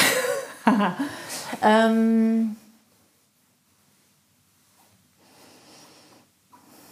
Also Restaurants hätte ich dir jetzt zahlreiche nennen können, aber. Okay, dann sag mir, sag mir erstmal ein Restaurant, vielleicht kommt noch eine Konditorei. Also in Berlin äh, schätze ich wahnsinnig, natürlich, also das Nobelhart und Schmutzig schätze ich sehr, ja. aber auch Lode und Stein finde ich mhm. fantastisch. Ähm, Mrs. Robinson, Otto. So, das sind so die, dieser Ansatz, aber das ist natürlich auch wieder genau der Ansatz. Ja. Sehr produktbezogen, sehr intensiv, sehr am, ja. ja an der Zutat. Also bei Konditorei muss jetzt auch noch nicht mal was sein, die jetzt so arbeiten, wie du arbeitest. Und hm, deshalb ja. sage ich, es kann auch irgendwie nee, ja. ein, ein, Wiener Kaffeehaus sein. Einfach ein Ort, ein Konditorei, wo es vielleicht auch eher um den ja. Ort geht. es gibt auf Ort jeden Fall tolle Kaffeehäuser in Wien, aber ich wohne schon so lange nicht mehr dort. Ich kann jetzt gar nicht sagen. Der Demel war auch immer ein schönes Kaffeehaus, sehr traditionell, aber schön. Aber jetzt hat, hat es sich ganz schön verändert, weil das gehört ja einem Catering-Unternehmen. Und die haben das auch jetzt irgendwie nochmal grundumstrukturiert. Das heißt, ich das. Es verliert jetzt, dann oft sehr viel Charme. Es verliert dann Charme, ja. ja. ja. Aber ähm, in München waren wir kürzlich, also ich konnte es leider nicht essen, aber es sah unfassbar gut aus. Da ist ein Bäcker, ein neuer, der heißt, wer ist der? Julius irgendwas. Julius äh, Brandl, nee, warte. Und das Brot, aber auch diese Zimtschnecken das sah so fantastisch aus. Und da war eigentlich irgendwie war bei dieser Bäckerei gefühlt so, das sah einfach gut aus. Also die Produkte waren so wie, wie Domberger, sage ich, also so mhm. ähnliche Qualität und ähnliche Richtung. Also Sauerteig auch viel und äh, ganz wenig Produkte und eigentlich keine süß. Nur einen Tag die Woche haben sie mittwochs diese Zimtschnecken oder irgendwie so. Yeah. Aber auch klein, puristisches Design, aber sehr auf den Punkt, auch zeitgenössisch und Tradition. Also du siehst so beide Seiten und mit ganz wenig sehr viel Wirkung fand ich. fand es einen sehr schönen Ort. Vielleicht ist auch gerade so ein bisschen die Zeit der großen Torten vorbei, weil ich Ja. überlege eigentlich auch, was mich oft, wo, wo ich am meisten Excitement fühle, ist wirklich, Ja. Mhm. wenn ich beim Domberger den Butterkuchen sehe, oder letztens am Markt 9 dann die, die Buchtel. Ja. Und die sah schon, die sah so gigantisch aus, dass du eigentlich, du wolltest da reingreifen Ja. und sofort reinbeißen Ja. und das fühlte sich alles auch genauso an, wie es sich anfühlen sollte und hat auch genauso geschmeckt. Ähm, und vielleicht ist es gerade, wo du das beschreibst, ist es vielleicht wirklich ähm, die Zeit jetzt ein bisschen für diese eher einfacheren, bodenständigen. Mhm. Nicht mehr das Außenrum, ja, sondern- Ja, nicht mehr diese aufwendige Torte mit Ja. Sahnehäubchen und weiß ich nicht was, Ja. Krokant und Glasur, sondern die sehr reduzierte und sehr, und das einfach. Aber gut. das so auf den Punkt. Ja. Auch ein bisschen die Kindheitssachen wieder sind, ne? ja das stimmt. Ähm, wer hat dir den besten Business-Tipp gegeben? Puh. Hast du überhaupt jemals einen guten Business-Tipp? Doch, ja, auf jeden Fall. Also ich kriege von vielen Leuten gute Business-Tipps. Gibt es gibt's einen? Also es gibt einen- auf jeden Fall, also in Berlin ähm, würde ich sagen, gibt es zwei, die auch auf jeden Fall für mich wichtige Ansprechpartner zu unterschiedlichen Themen sind. Also es gibt einmal Billy. Billy teilt wahnsinnig gerne seine Erfahrungen und Kontakte und das finde ich super, weil es gibt auch viele, die alles so für sich behalten wollen. Und ich finde es toll, dass ich weiß, wenn ich mal eine Frage habe und oder einen Kontakt brauche, dann teilt das jemand. Das finde ich super. Mm, Und äh, Maxi Ebel, das ist eine äh, ja, Freundin seit geraumer Zeit. Wir haben uns eigentlich über ein Projekt kennengelernt und die macht ähm, ja, also Beratung mittlerweile ähm, und äh, die Berliner Kantine vom Berliner Ensemble auch seit neuestem. Ähm, und die ist eben in diesen ganzen Zahlenthemen und auch Strukturthemen, interne Strukturen in einem Unternehmen, wie kann man das weiterentwickeln, dass sich das auch in einem Wachstum zum Beispiel, das ist Gold wert. Ja. Und das ist, glaube ich, auch, was ich so in, in den letzten anderthalb Jahren verstanden habe, dass es wichtig ist, sich mit externer Expertise auch zu äh, auseinanderzusetzen. Und nicht das Gefühl zu haben, man muss das alles irgendwie alles schon richtig machen können. Ja. Es ist halt ein komplett anderes Denken auch als Ja. das. Deshalb Also es gibt gar halt- so genau. blöd, da jemanden für zu nehmen, der Ja. genau darin spezialisiert Ja. ist, wo du ja in einem komplett anderen Denken und Ja. Fühlen und Empfinden spezialisiert bist. Das ist dann oft dieser Schritt, wenn man in der Selbstständigkeit erstmal gewöhnt ist, dass man immer schon alles alleine gemacht hat. Wie Ja. du gesagt hast, gerade wenn man ungeduldig ist, man ist halt so da drin, ach, wenn ich selber mache, geht's ja schnell, aber irgendwann merkst du, du kannst nicht Das mehr geht ja alles auch selber nicht, nee, ja, ja. Und vor allen Dingen leidet ja dann irgendwann die Qualität auch, weil es halt Bereiche gibt, wo gerade wenn es dann um Business-Geschichten geht, das ist halt komplett Das bleibt ja immer flach liegen, ja. ja. ähm, süß oder herzhaft? Beides. Lieblingsort in Berlin? Muss nicht, nicht Restaurant oder irgendwas generell. Wo bist du am liebsten hier? Also Tempelhofer Feld eigentlich gehe ich einfach wahnsinnig gerne laufen. Also jetzt gar nicht mal so in Grüppchen, sondern am besten früh morgens, wenn die Sonne aufgeht. Ja. Ja. Mit welchem Material würdest du gerne mal arbeiten? Womit du noch nicht gearbeitet hast? mit dem ich noch nicht gearbeitet habe.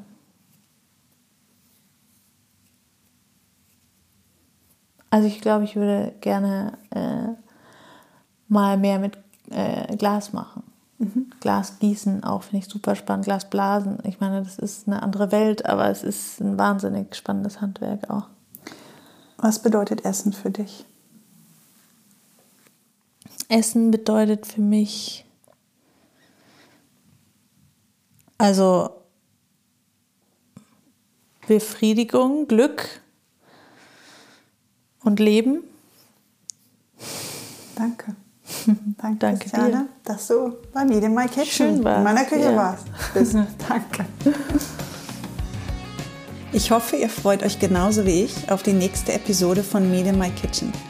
Ihr findet die Rezepte all meiner Gäste und einige Eindrücke und Fotos von meinen Besuchen bei ihnen in ihren Küchen auf maikepeters.com. Auf Instagram könnt ihr dem Podcast auf Meet in My Kitchen Podcast, ein Wort, folgen und mir auf Eat in My Kitchen. Danke fürs Zuhören. Keep on cooking. Eure Maike.